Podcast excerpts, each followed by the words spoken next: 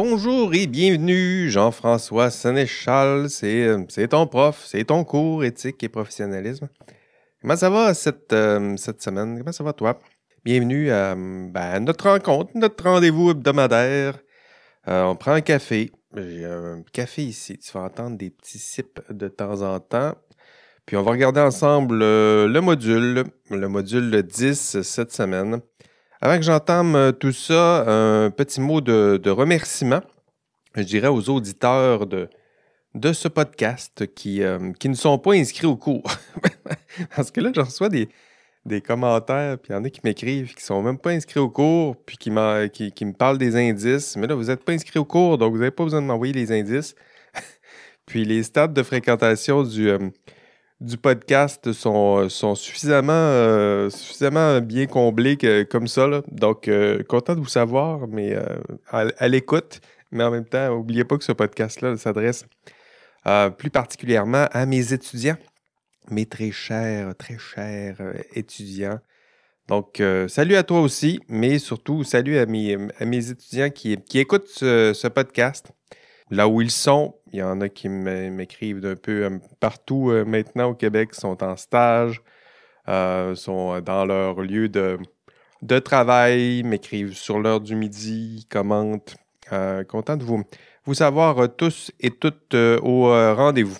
OK, module 10 cette semaine. On va sauter tout de suite dans dans le cœur du sujet parce que c'est un beau sujet que je vous ai réservé cette semaine. on va sauter dans les, les forces euh, psychosociales. Donc, ça, c'est notre, notre aventure cette semaine. Regardez un petit peu comment votre, votre psyché fonctionne, comment notre psyché fonctionne. On va regarder deux forces euh, agissantes sur notre psyché. Euh, la force d'autorité, donc la force exercée par l'autorité sur toi, sur tes collègues, ou la force que tu exerceras peut-être lorsque tu auras force d'autorité.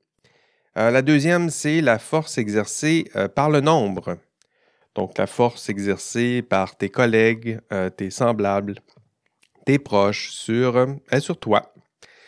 premier sujet, c'est notre rapport à l'autorité.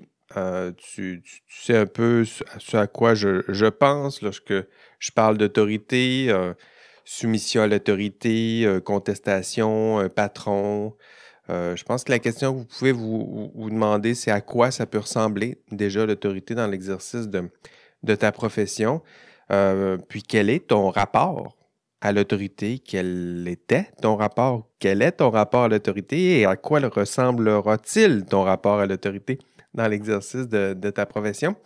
Le deuxième sujet, c'est le rapport aux autres, donc à tes semblables, euh, comment tu te comportes avec tes, semblables? As-tu tendance à te confondre euh, ou te fondre au groupe ou à contester euh, l'opinion groupale, à à faire comme tout le monde ou à contester ce que tout le monde fait?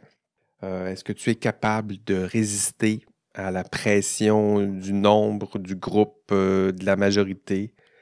Deux belles, euh, deux belles fragilités, deux belles failles qu'on va explorer ensemble euh, aujourd'hui. Notre rapport à l'autorité et notre rapport au groupe. Deux belles, failles qui s'inscrivent dans la, suite de, de, failles que je vous, des failles humaines que je vous avais promis. Rappelez-vous, c'était en début de session. Je vous avais promis euh, deux, euh, deux ben, je vous en avais promis cinq, cinq failles humaines. je me permets de les, les rappeler.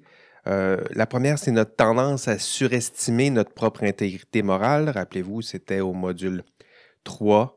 Puis notre tendance à prendre des risques, parce qu'on justement, peut-être des risques inutiles parce qu'on se surestime, on surestime aussi notre groupe. La deuxième faille, c'est euh, le fait que vous avez déjà triché. Euh, rappelez-vous la démonstration. Euh, vous trichez pour de bonnes et moins bonnes raisons. Puis la démonstration, c'était de vous montrer que vous risquez de le faire et de le refaire pour les mêmes raisons, parce que les raisons et causes seront les mêmes dans l'exercice de votre profession. La troisième, rappelez-vous, c'était au module 9, c'est notre dernier module.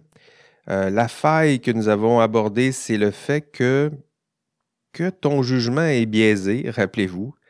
Euh, ton jugement peut être trompé, influencé lorsque tes propres intérêts personnels sont, concernés. Et euh, tu as tendance à privilégier tes, intérêts personnels ou les intérêts de tes proches. Euh, cette, passion-là pour les intérêts, tes propres intérêts et les intérêts de vos, de vos proches, ça se fait au détriment, du moins c'était notre démonstration, au détriment euh, d'autres intérêts. Euh, la plupart du temps, des intérêts qui, euh, des intérêts qui sont ciblés ici, c'est des intérêts promus par votre profession, la santé, la sécurité publique, le bien commun, paix sociale, justice, tous et toutes ces belles valeurs sacrifiées en cas de conflit d'intérêts. Lorsqu'on décide de sacrifier tout ça, puis on privilégie l'intérêt personnel, euh, ou lorsque c'est en tension, ben, cette tension, nous l'avons désignée conflit euh, d'intérêts. Dans ce module 10, deux nouvelles failles. Je le disais plus tôt, notre tendance à nous plier à l'autorité. Tu fais ce que le patron te demande. Et la dernière faille, euh, tu adoptes généralement les comportements de tes collègues. Et là, tu adoptes les comportements de tes collègues et tu fais ce que ton patron te dit de faire, peu importe quelles sont tes valeurs. Je pense que c'est ça qui est important de, de bien cerner. Là. On a de belles intentions, de belles valeurs, on a chacun son petit, son petit code moral, son éducation morale, mais à la fin, généralement, dans la population, notre tendance, c'est de nous conformer. Et nous conformer à quoi? À l'autorité euh, qui est en place ou au comportement de, nos collègues. Et euh, ultimement, je dirais qu'à la fin de à la fin du cours, donc le cours éthique et professionnalisme, à la fin, ce que j'aimerais que vous soyez capable de faire, c'est reconnaître ces failles. Hein, si je vous les explique, si je prends le temps de vous, partager ces, réflexions, ces textes, puis euh, la, rigueur que je consacre pour euh, essayer de vous faire ces démonstrations, c'est à la fin, je souhaite qu'au moins vous reconnaissiez l'existence de ces failles, de nos propres failles, de tes propres failles, puis que tu puisses contribuer à, la recherche de, solutions, que ce soit des solutions personnelles et, euh, ou organisationnelles, donc des, pistes de solutions pour qu'éventuellement tu puisses exercer ta, profession, puis que tes semblables puissent exercer leur, profession en restant euh, honnête, intègre, responsable malgré ces failles. Je vous conseille donc de, consulter l'enregistrement de cours. Évidemment, c'est toujours la même formule. Euh, le lundi, j'enregistre mon podcast. Le mardi, le, module ouvre. Euh, vous écoutez le podcast, bien, bravo, mais ce n'est pas suffisant. Il faut sauter aussi dans le contenu de cours, euh, les textes, l'enregistrement de cours. les deux derniers modules, j'ai mis mes, enregistrements sur YouTube. Je pense que ça, peut. à l'avenir, je pense que c'est ce que je vais faire aussi. Euh, pour vous. Euh, j'ai vu qu'il y avait des sous-titres. Je parle vite, euh, j'ai un accent. Puis je me dis, si on est plus ou moins à l'aise avec le français, parce qu'il y en a y en a dans ce, cours-ci, où ce n'est pas leur langue maternelle ou leur première langue, ben, ça peut aider d'avoir les sous-titres. Puis je dirais que si c'est votre langue maternelle, ça peut vous aider aussi les sous-titres. Donc ça, c'est ce qui est intéressant quand on s'intéresse à la pédagogie inclusive ces sous-titres-là euh, aident, les, personnes qui ne maîtrisent pas la langue et aident même les personnes qui maîtrisent déjà la langue. D'où l'idée de, partager ça via hum, YouTube afin que vous puissiez mettre les euh, sous-titres.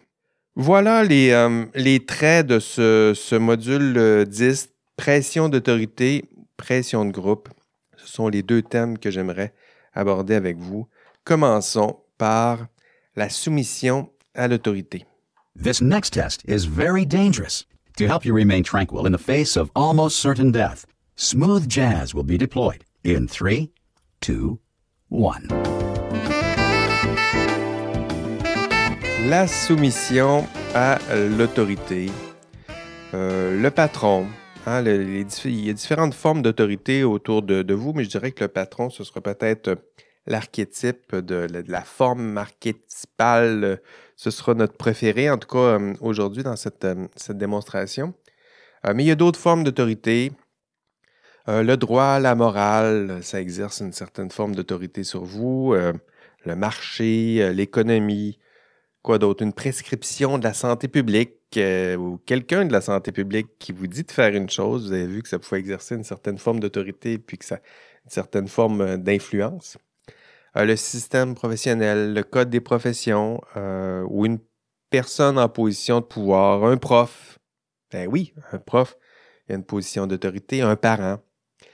Donc, pour, euh, pour bien articuler votre euh, ou réfléchir à votre rapport à l'autorité, je pense que vous ayez, ce serait utile pour vous que vous ayez en tête au moins l'une de ces formes d'autorité en tête. Ton rapport à l'autorité, c'est notre premier thème. Peut-être quelques questions, tiens, pour euh, mettre ton, ton, esprit en mode réflexif. C'est quoi ton rapport à l'autorité? Est-ce que tu as tendance à te soumettre à l'autorité?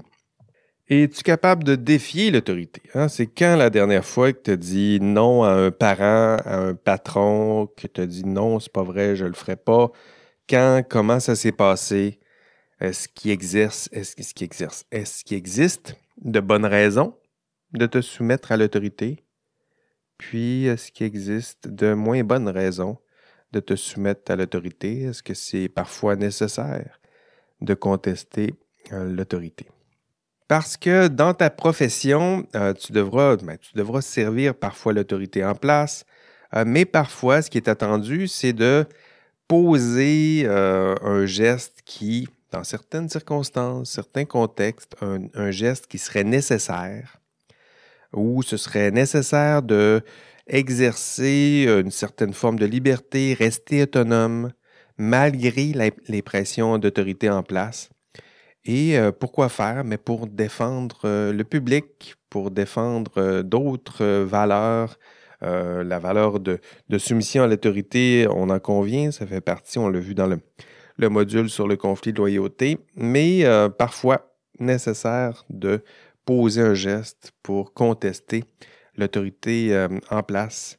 Et il faut se préparer Hein, bientôt dans votre carrière, oui, vous aurez un, patron, vous serez soumis à différentes formes d'autorité. Mais qui sait si un jour ce ne sera pas nécessaire de, dire, euh, de dire non. Donc, il faut déjà commencer à y, penser un peu. Vous irez voir euh, l'enregistrement de cours, euh, l'expérience pédagogique que j'ai préparée en classe pour, pour illustrer tout ça. Ce sont les, expériences de, de Milgram euh, vous connaissez sûrement les expériences de Milgram, euh, mais en même temps, c'est intéressant de les, revisiter. En fait, si vous ne les connaissez pas, pour vous, ce sera fascinant de voir ça. C'est quand même des expériences qui sont euh, vraiment spectaculaires. mais pour vous, si vous, les connaissez déjà, ce sera intéressant d'y replonger pour, avec votre tête d'adulte maintenant, de futur professionnel, puis revisiter ces expériences choquantes, sans, mauvais jeu de mots, euh, donc, euh, des expériences, euh, les expériences de Milgram, c'est quelque chose de complètement spectaculaire. Milgram, rappelez-vous, il aimait. le but de ces expériences, c'était de nous montrer nos, contradictions hein, entre ce qu'on dit que entre ce qu'on dit qu'on ferait puis ce qu'on fait, c'est pas exactement la même chose.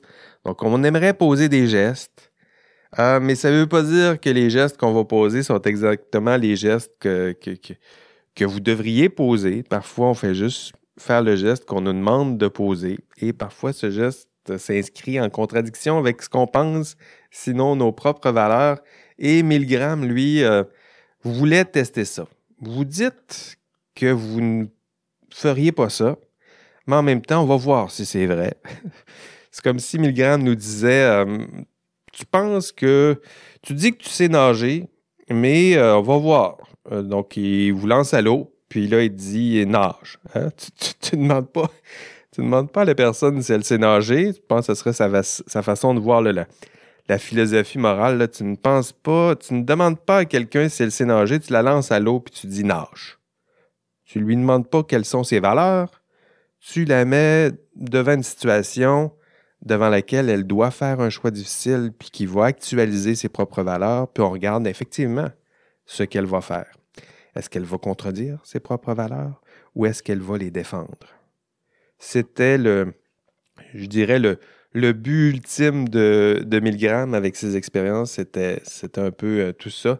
Euh, puis vous allez voir dans les expériences, ce qui est, ce qui est examiné, c'est notre, euh, ben, notre capacité humaine à, à nous soumettre à, l'autorité. Peu importe ce qui est exigé par la forme d'autorité en, question, vous allez voir les, les résultats sont, des expériences de Milgram sont, sont troublants. Euh, en chiffres, c'est impressionnant. C'est-à-dire que deux personnes sur trois sont prêtes à faire euh, n'importe quoi.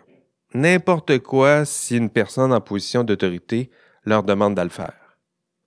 N'importe quoi. Y compris, dans les, expériences de Milgram, c'est ça, là, y compris faire souffrir une autre personne. Deux sur trois. Deux sur trois, c'est 66,6% euh, Deux sur trois. Et curieusement, euh, c'est 2 euh, sur 3, c'est à peu près la proportion d'étudiants qui n'ont jamais écouté mes podcasts. Euh, 1 sur 3 n'a jamais écouté les podcasts. 2 sur 3 écoutent les, podcasts. Euh, donc, c'est la même proportion. Donc, 2 sur 3 sont prêts à faire n'importe quoi. Peut-être que c'est vous. si vous, vous, écoutez les podcasts, vous êtes 2 sur 3, c'est 66% 67% de mon cours. Et ça donne bien, c'est un hasard? C'est la même proportion de personnes qui sont prêts à faire n'importe quoi si la personne en position d'autorité leur demande de le faire. Hein? Ou c'est une fausse causalité?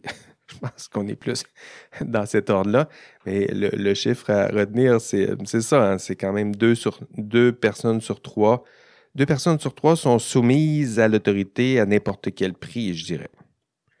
Faites-vous partie de ces deux personnes sur trois qui sont prêtes à faire n'importe quoi si la personne en position d'autorité leur demande de le faire, y compris faire souffrir une personne. vous allez voir les, les images dans l'enregistrement de cours, c'est assez, euh, c'est assez fou voir des personnes faire souffrir d'autres personnes et, pourquoi? Euh, parce que la personne en autorité leur demande de le faire. Milgram euh, essaie de voir si on sait nager. Il nous lance à l'eau puis il nous dit nage. Et là, ici, c'est l'allégorie de, la formation euh, morale. Euh, et euh, je dirais qu'en matière de soumission à l'autorité, désolé, mais on, a plusieurs d'entre nous qui vont se noyer. Là. Donc, deux sur trois, si une personne te dit, de, une personne en position d'autorité te dit de poser un geste, tu vas le faire. Deux sur trois. Et ça, c'est un constat inquiétant, au moins inquiétant, navrant peut-être, euh, parce, que, vous allez exercer une profession. Euh, vous l'avez vu dans le module sur le conflit de loyauté, euh, il y a tout un appareillage qui est, qui est là pour vous permettre de, de contester l'autorité en place, donc la jurisprudence, la loi, la doctrine est là en soutien pour vous. Il y a un système professionnel qui est là pour que les professionnels puissent avoir suffisamment de pouvoir pour parfois, dans certains contextes, lorsque c'est nécessaire, contester l'autorité euh, patronale. Et ce qu'on voit, c'est que deux personnes sur trois ne vont pas la contester, même lorsqu'ils devraient euh, le faire. Et là, là, je le sais, tu m'écoutes, euh, puis je parle, puis tu te dis, ben moi, j'en ai pas de problème. moi, je suis capable de, d'être résistant, puis de contester l'autorité en place. Moi, moi, je sais nager. Mais, euh, mais malgré tout, sachez-le, il y a un grand pourcentage d'entre vous qui a tort. C'est-à-dire que je suis sûr que 100% d'entre vous, vous dites, euh, ben pas moi, moi je suis capable de contester l'autorité. Mais les stats, ce que ça nous montre, c'est qu'il euh, y a une bonne partie d'entre vous, sur ces 100%, qui ont tort parce que c'est deux personnes sur trois. Donc ça, ça ne changera pas. Peu importe ce que vous pensez, deux personnes sur trois vont se, vont se soumettre à l'autorité du moins, c'est ce que Milgram euh, nous raconte. Et une très faible partie euh, restera insoumise. on souhaite faire partie de ce pourcentage d'insoumis, mais est-ce que c'est vraiment le cas?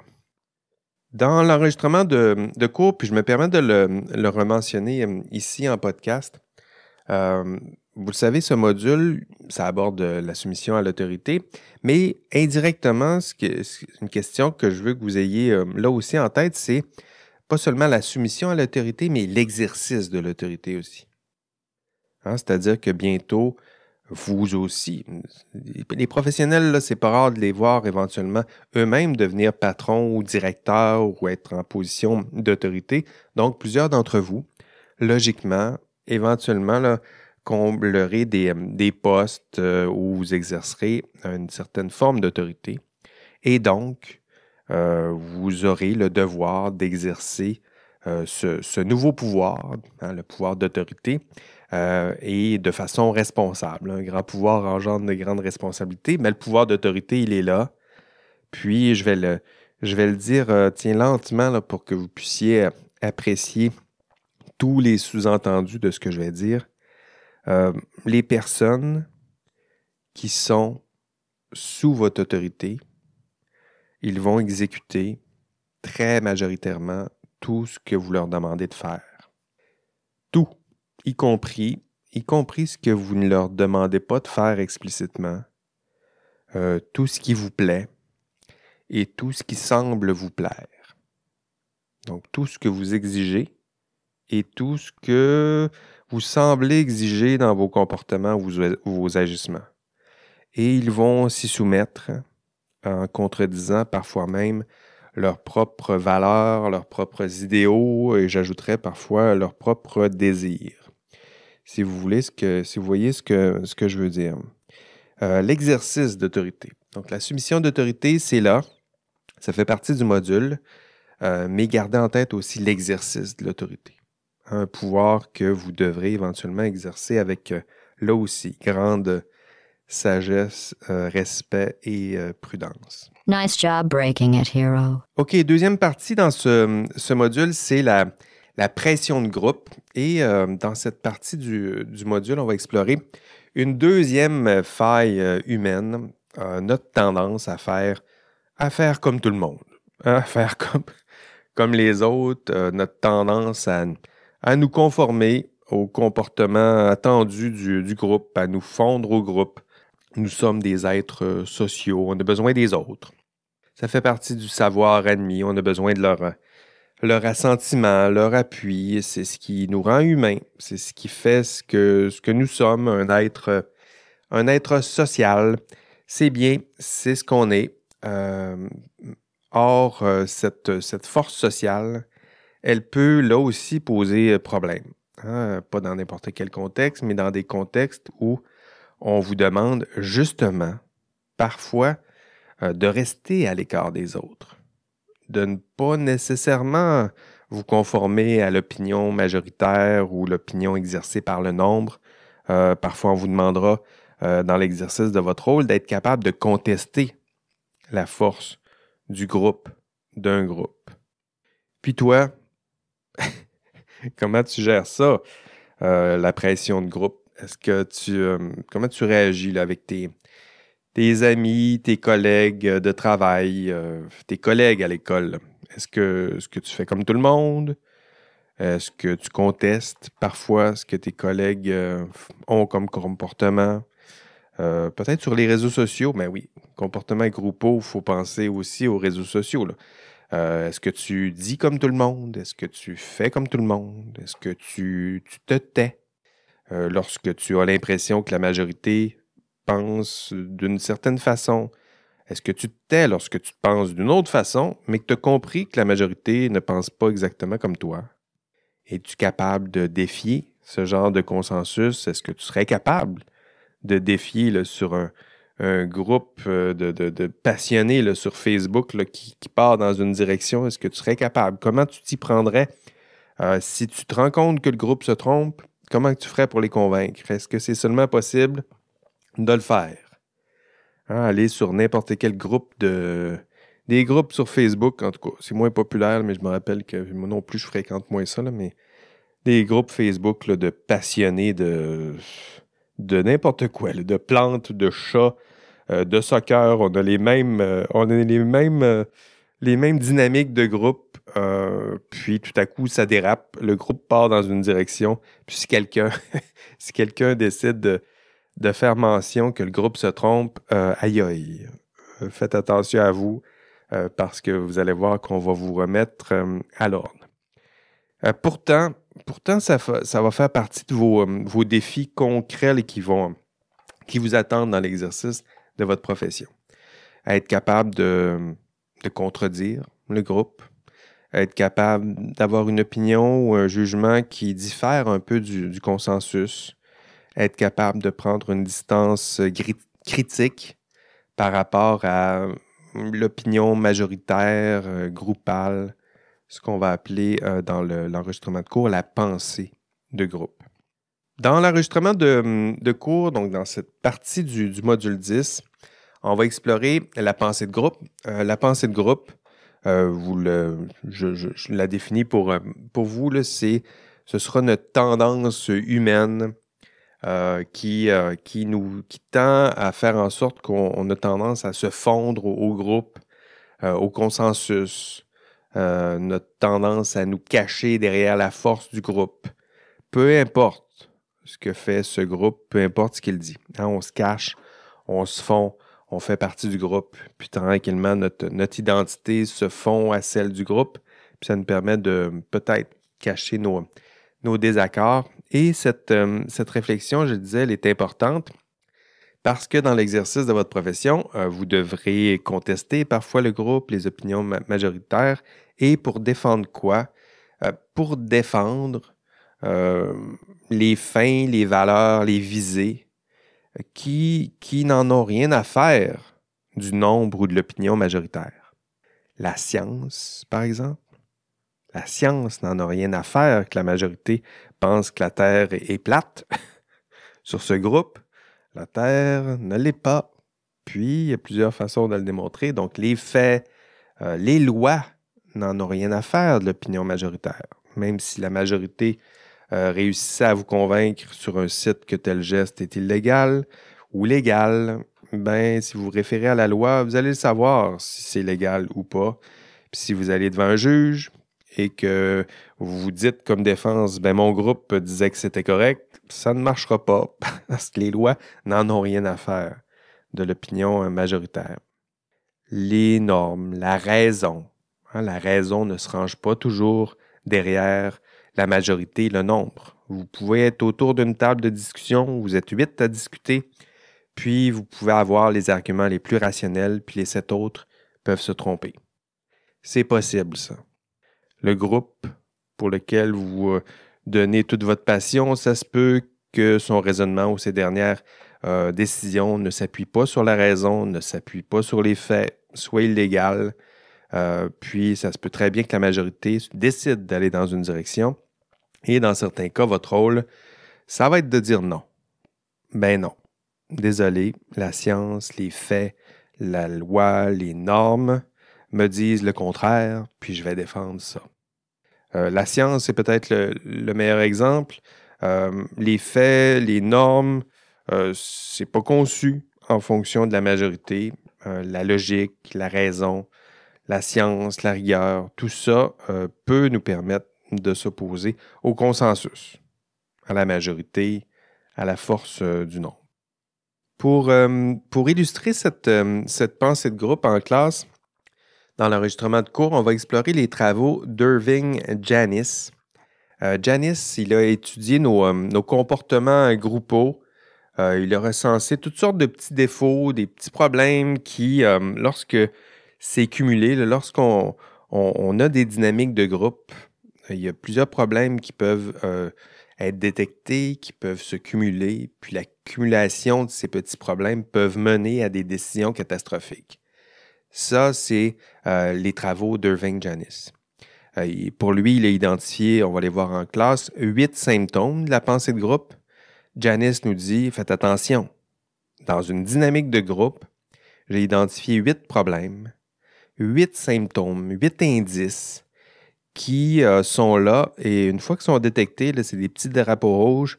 Puis lorsqu'on les accumule, ces drapeaux rouges, ça nous indique que notre décision risque d'être catastrophique, que notre dynamique de groupe, elle est, elle est viciée. Puis tiens, je me permets de vous, vous décrire les, déjà les huit, les huit symptômes.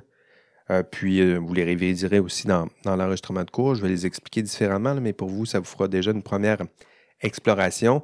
Janice nous dit Attention, lorsque vous avez des décisions en groupe, Le premier problème que vous allez rencontrer, de façon générale, c'est la surestimation du groupe. Lui aussi il mentionne. Pas juste la surestimation individuelle, ça on en a parlé hein, hein, au, module, au module 3, mais le groupe aussi se surestime. Et ce faisant, il y a deux symptômes que, que Janice va associer à cette surestimation. Euh, l'illusion d'invulnérabilité, c'est-à-dire que le groupe euh, a tendance à croire que son groupe a moins de chances de se tromper qu'un autre groupe. C'est intéressant. Là. Parce qu'un groupe est un groupe, parce qu'une décision, vous êtes sur le CA, le CA finit par avoir confiance en ses propres décisions pourquoi? Parce qu'elles sont prises au sein de ce groupe, puis que votre groupe est donc bien bon, puis est donc meilleur que les autres groupes. Ça, c'est le premier. Le premier symptôme, c'est l'illusion des vulnérabilités. Le deuxième, c'est la croyance en la moralité inhérente du groupe. Ce qu'il veut dire ici, c'est que au sein d'un groupe, on a tendance à croire que notre groupe, il est, plus moral que les autres, euh, c'est-à-dire que sa conception du bien elle est supérieure à celle des autres. Ici, il faut penser au, débat politique. Penser à n'importe quel débat politique. Euh, regardez sur euh, le site d'un groupe qui est en soutien avec un parti politique. Si vous regardez, je ne sais pas, les, débats de les républicains puis les démocrates aux États-Unis, euh, on regarde les deux groupes aller. Les débats entre ces, euh, entre ces deux groupes se font rarement, mais ce qu'on voit, c'est qu'au cœur de ces différents groupes, ils sont tous convaincus euh, d'avoir raison. Ils sont tous convaincus d'être au service du bien commun, mais, mais que la, la, conception du bien commun de l'autre groupe est dans le tort. Ça, ça existe à plus petite échelle aussi dans des petits groupes. Si vous êtes au cœur d'une entreprise, les décisions se prennent à 10, vous prenez toujours les mêmes décisions, vous allez avoir tendance à penser que votre groupe est au service euh, du bien et que euh, les membres du groupe ont mieux compris ce qui est bien que des membres qui seraient à l'extérieur du groupe. Donc ça, c'est le deuxième symptôme, c'est la croyance en la moralité du groupe ou la moralité inhérente du groupe. C'est le symptôme tel que formulé par Janice. Ça, c'est le premier problème, je dirais. Hein, c'est notre tendance à surestimer notre groupe. Le groupe se surestime. C'est le premier grand problème identifié par Janice. Il y a deux symptômes. Le deuxième problème, c'est la fermeture d'esprit. Euh, Janice nous dit, mais faites attention parce que dans un groupe, quand ça se met à aller mal, euh, le groupe euh, va se fermer aux idées externes. Il va mettre autour de lui des barrières qui va le rendre de plus en plus étanche et résistant euh, aux critiques externes. Pour lui, il y a deux symptômes. La rationalisation, ça c'est peut-être un, anglicisme, c'est-à-dire que le groupe va déployer, va s'inventer des raisons. Rationalisation, c'est un peu ce que ça veut, c'est ce que ça veut dire, s'inventer des raisons euh, ou déployer des arguments qui ont l'apparence d'arguments rationnels, mais qui, pour n'importe quel esprit un peu plus euh, aiguisé, euh, rapidement, on, va constater que les, arguments sont, fallacieux, sont faux, sont irrationnels, frauduleux. Ici, pour parler de rationalisation, il faut peut-être vous replonger dans vos, vos cours de, de cégep. lorsque vous avez fait des cours de, logique ou de Peut-être que vous avez vu les sophismes ou les. Comment appelaient-ils ça, les garçons à la maison? Euh, je pense que c'est les entraves au dialogue. Je pense que c'est comme ça qu'on les, on les mentionne au, cégep. Mais c'est des arguments qui ont l'apparence de la raison, mais qui, euh, malgré leurs apparences, lorsqu'on les examine, ils sont loin d'être euh, rigoureux.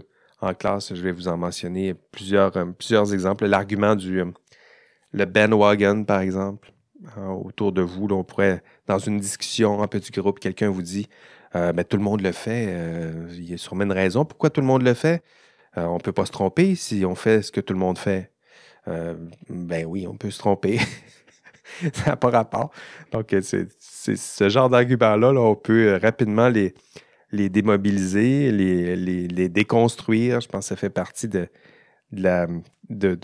votre rôle, si vous maîtrisez un peu plus euh, la raison, euh, les faits, ben, d'argumenter des fausses corrélations ou des fausses causalités. Vous, comprenez ce que ce que c'est, ce qu'on tente de faire dire à des pourcentages, à des chiffres. Le moindrement qu'on maîtrise ça, on, on peut détecter là, ces, ces arguments qui prennent l'apparence de, de la raison, mais qui ultimement ne, le sont pas du tout. Donc ça, c'est le premier symptôme euh, identifié par Janice. Je disais qu'il y avait deux grands problèmes. Donc le groupe se surestime, le groupe se ferme, donc fermeture d'esprit. Puis le premier symptôme de cette fer- fermeture d'esprit, c'est hein, le processus de rationalisation.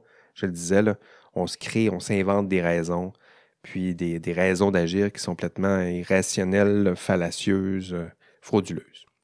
Le deuxième symptôme, on est toujours dans ce deuxième grand problème de la fermeture d'esprit. Le deuxième symptôme, c'est la fermeture aux idées externes. Ou les stéréotypes, c'est ce que euh, Janice nous, dit, le stéréotype à l'égard d'autrui. Ici, ce qu'il cible, c'est notre, notre tendance à attribuer des qualités aux membres du groupe et des défauts à ceux qui sont externes au groupe.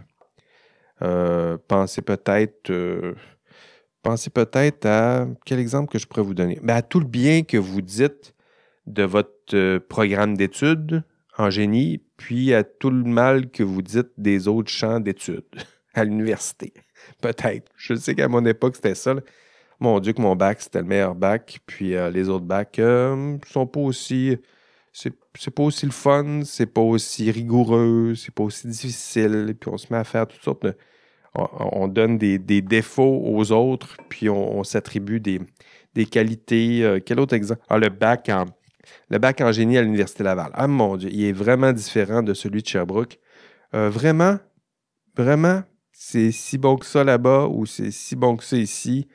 Euh, faut voir. Peut-être, mais sachez-le, on a tendance, c'est le, le deuxième symptôme, on a tendance à faire des stéréotypes à l'égard d'autrui, à donner des, des qualités au comportement de notre groupe, puis des défauts au comportement des autres groupes ou de membres qui seraient externes au groupe. Ça, c'est le deuxième problème. Donc, surestimation du groupe, c'était mon premier grand problème identifié par Janice. Fermeture d'esprit, c'est le deuxième problème. Et le troisième, c'est euh, le cumul de tout ça. La boucle est partie, ça se met à tourner, puis ça va de plus en plus mal. Lui, il va, identifier ce problème en, le nommant le renforcement du conformisme.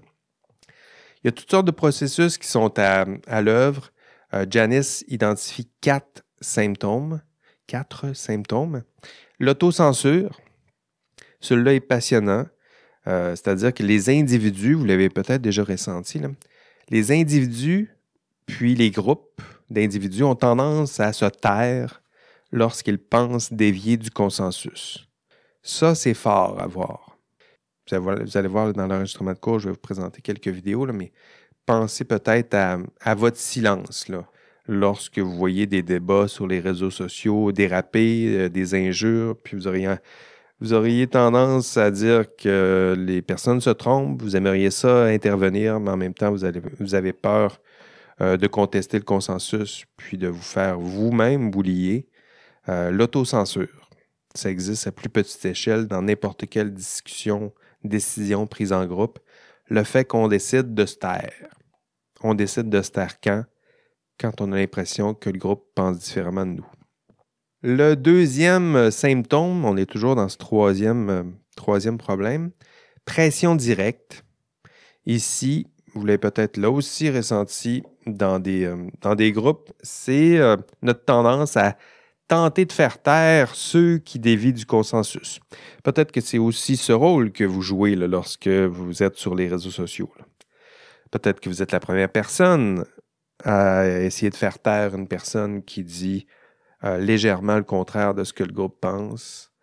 Euh, penser peut-être plus sérieusement ou, avec des, conséquences plus dramatiques au sort que, qu'on réserve à l'endroit des, des whistleblowers. hein. Connaissez-vous les whistleblowers? C'est les, les tireurs de sonnettes d'alarme, ceux qui, euh, dans les institutions, ceux qui se mettent à contester des pratiques adoptées par l'ensemble des membres. Ceux qui vont dans les médias puis qui se mettent à dire Ah, dans mon institution, mon organisation, c'est tout croche, ça ne devrait pas se faire, comme ça. Il y a des gestes illégaux qui sont, qui sont posés. Puis là, on se met à partir euh, seul contre tous, puis on tire la sonnette d'alarme. Il y a plusieurs exemples dans les médias, puis on les célèbre toujours. Mais rappelez-vous euh, ce à quoi ça ressemble avant que ça devienne populaire, le sort que l'on réserve à ces personnes qui tirent la sonnette d'alarme, c'est, pas beau. C'est pas beau le sort que l'on réserve à celles et ceux qui tentent, parfois pour de très bonnes raisons, de dire le contraire de ce que pense le groupe. Ceux qui décident courageusement de dénoncer une pratique euh, illégale, euh, problématique au sein d'un groupe, on aime les célébrer une fois qu'ils sont connus, mais lorsqu'ils sont moins connus, dans leur euh, milieu de travail, le sort qu'on réserve à ces personnes, c'est pas beau. On a plus tendance à leur dire de se taire. Puis toi, qu'est-ce que tu vas faire? Lorsqu'une personne autour de toi va dire euh, le contraire de ce que pense le groupe? Est-ce que tu vas le faire des gros soupirs en lui disant, en lui faisant comprendre qu'elle euh, dérange? Ou est-ce que tu vas dire Ah, non, c'est intéressant, c'est une opinion euh, dissonante, intéressante, il faudra au moins l'analyser, prendre le temps de la traiter avec, euh, rigueur et au besoin, on la tasse, cette, euh, cette opinion-là. Si elle manque de rigueur, si elle, est, si elle est fausse, mais en attendant, on va la traiter avec respect ou non. Tu vas t'arranger pour que la personne se taise. Autre symptôme, on est toujours dans ce troisième grand problème, le renforcement du conformisme. L'autre symptôme identifié par Janice, c'est l'illusion d'unanimité.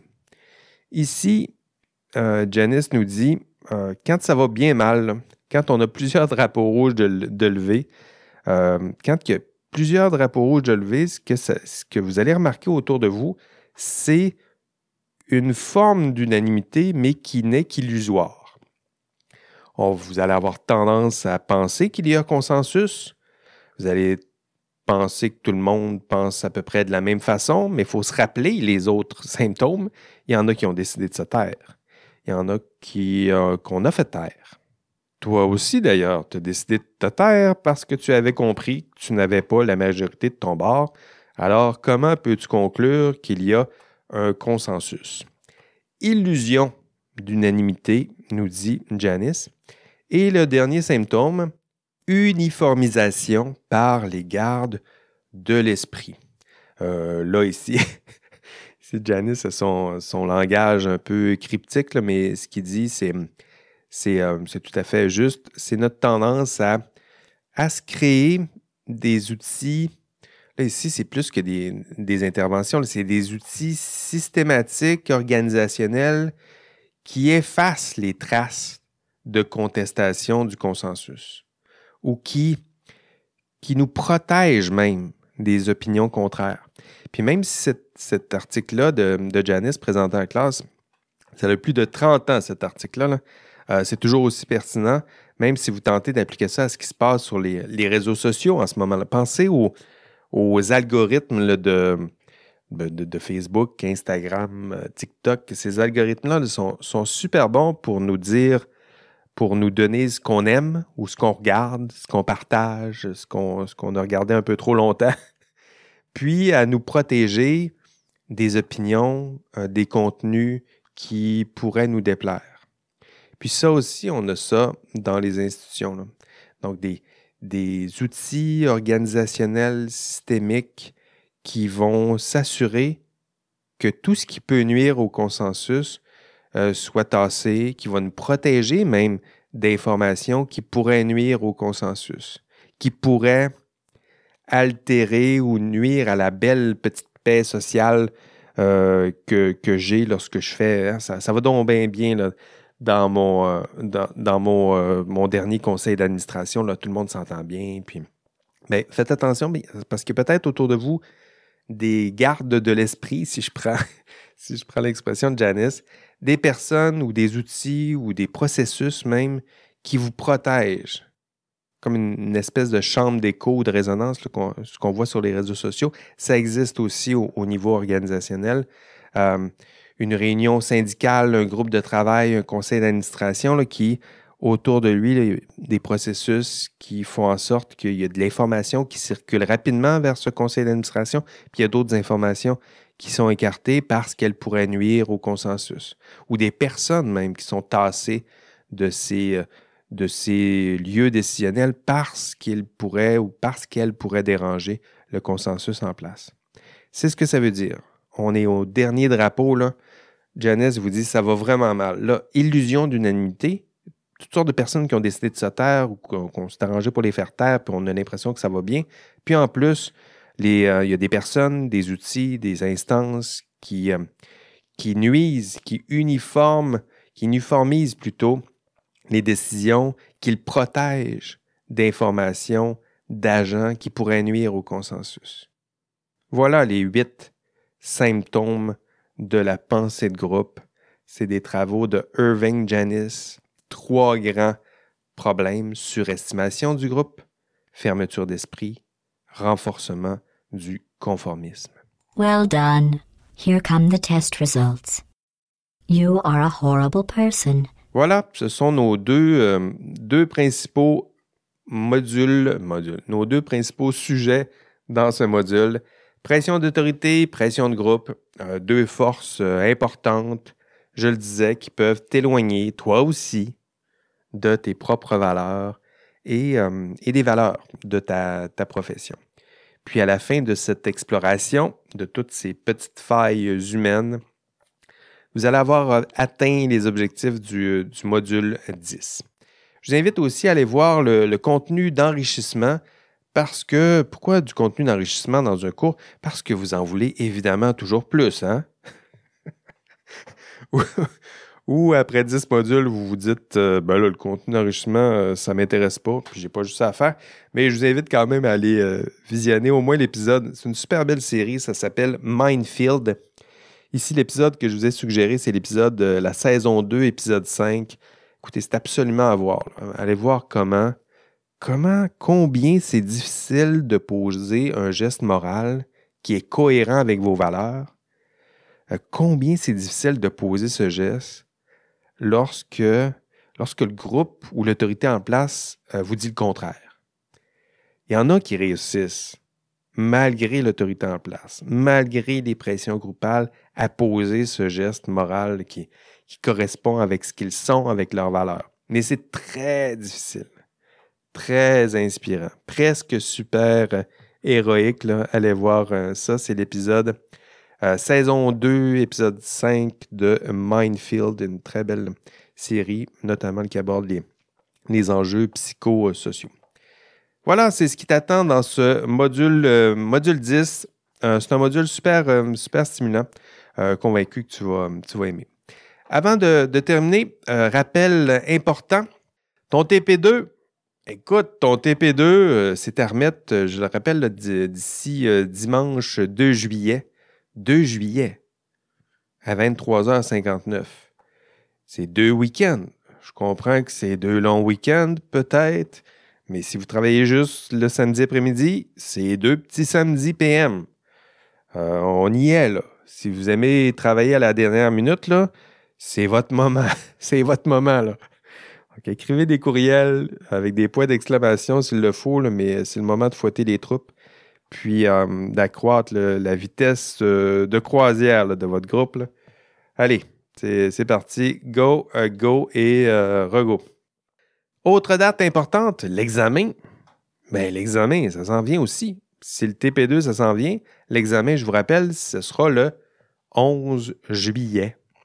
11 juillet, de 18h30 à 21 heures. L'examen dure deux heures. Euh, mais je prévois toujours un petit 30 minutes euh, supplémentaires au cas où il y a des, imprévus, au cas où je suis obligé d'intervenir en classe, au cas où il y a, une alarme de feu. Euh, c'est déjà arrivé, histoire vécue. Donc pour vous, c'est le 11 juillet de 18h30 à 21h. C'est dans, dans trois semaines, mais c'est dans trois samedis. Donc ça va vite, vite et très vite. C'est une session d'été. c'est ça. Écoutez, c'est tout pour, euh, pour cette semaine. Merci d'être là euh, à chaque semaine euh, avec nous. C'est le fun de, discuter euh, avec toi via ce podcast. Je suis tout seul dans mon bureau, mais au moins j'ai l'impression de, de, de vous voir un peu en classe. Prenez soin de vous, prenez soin de vos, vos proches. Allez, bye bye. L'indice cette semaine, euh, vous en demandez toujours un peu plus de ces indices. Là. Il, y a même des épisodes où je ne mets pas d'indices, puis on m'écrit comment ça qu'il n'y a pas d'indices? Ben, parce que j'en mets pas dans tous les, épisodes. Mais euh, je dirais que si vous êtes rendu ici, là, si vous avez écouté 10 euh, épisodes et, plus, là, si vous êtes rendu à télécharger puis à m'écouter, puis si vous m'écoutez encore après une heure à ce, ce dixième module, c'est parce que vous y voyez quand même une certaine pertinence à ces podcasts. Euh, alors, je vais, je, vais, je, vais, je vais tabler sur cette, euh, cette pertinence-là. Euh, ce que je vous propose, c'est de, de, déjouer peut-être les algorithmes des Spotify et Apple Podcasts qui pensent que tout ce qui, ce qui vous intéresse, c'est, l'humour et, et, le hockey. Donc, faisons-leur faisons comprendre que qu'il n'y a pas juste ça qui vous intéresse, puis que la profession, ça vous intéresse, l'éthique, ça vous intéresse, puis, euh, donc, allez me mettre un beau 5 étoiles euh, au podcast du cours, puis faites une saisie d'écran de tout ça, puis envoyez-moi ça. Allez écrire aussi un commentaire, un beau commentaire sur votre, euh, votre outil de téléchargement et d'écoute de podcast préféré. Arrangez-vous pour me mettre un, commentaire. Donc, un 5 étoiles que vous prenez en, photo et un commentaire que vous prenez en photo. Puis vous m'envoyez ça par un courriel, comme d'habitude sans formule de politesse. Sinon, peut-être, dans l'intitulé, écrivez indice, puis, euh, je traiterai ça euh, rapidement. Allez, merci, bye bye.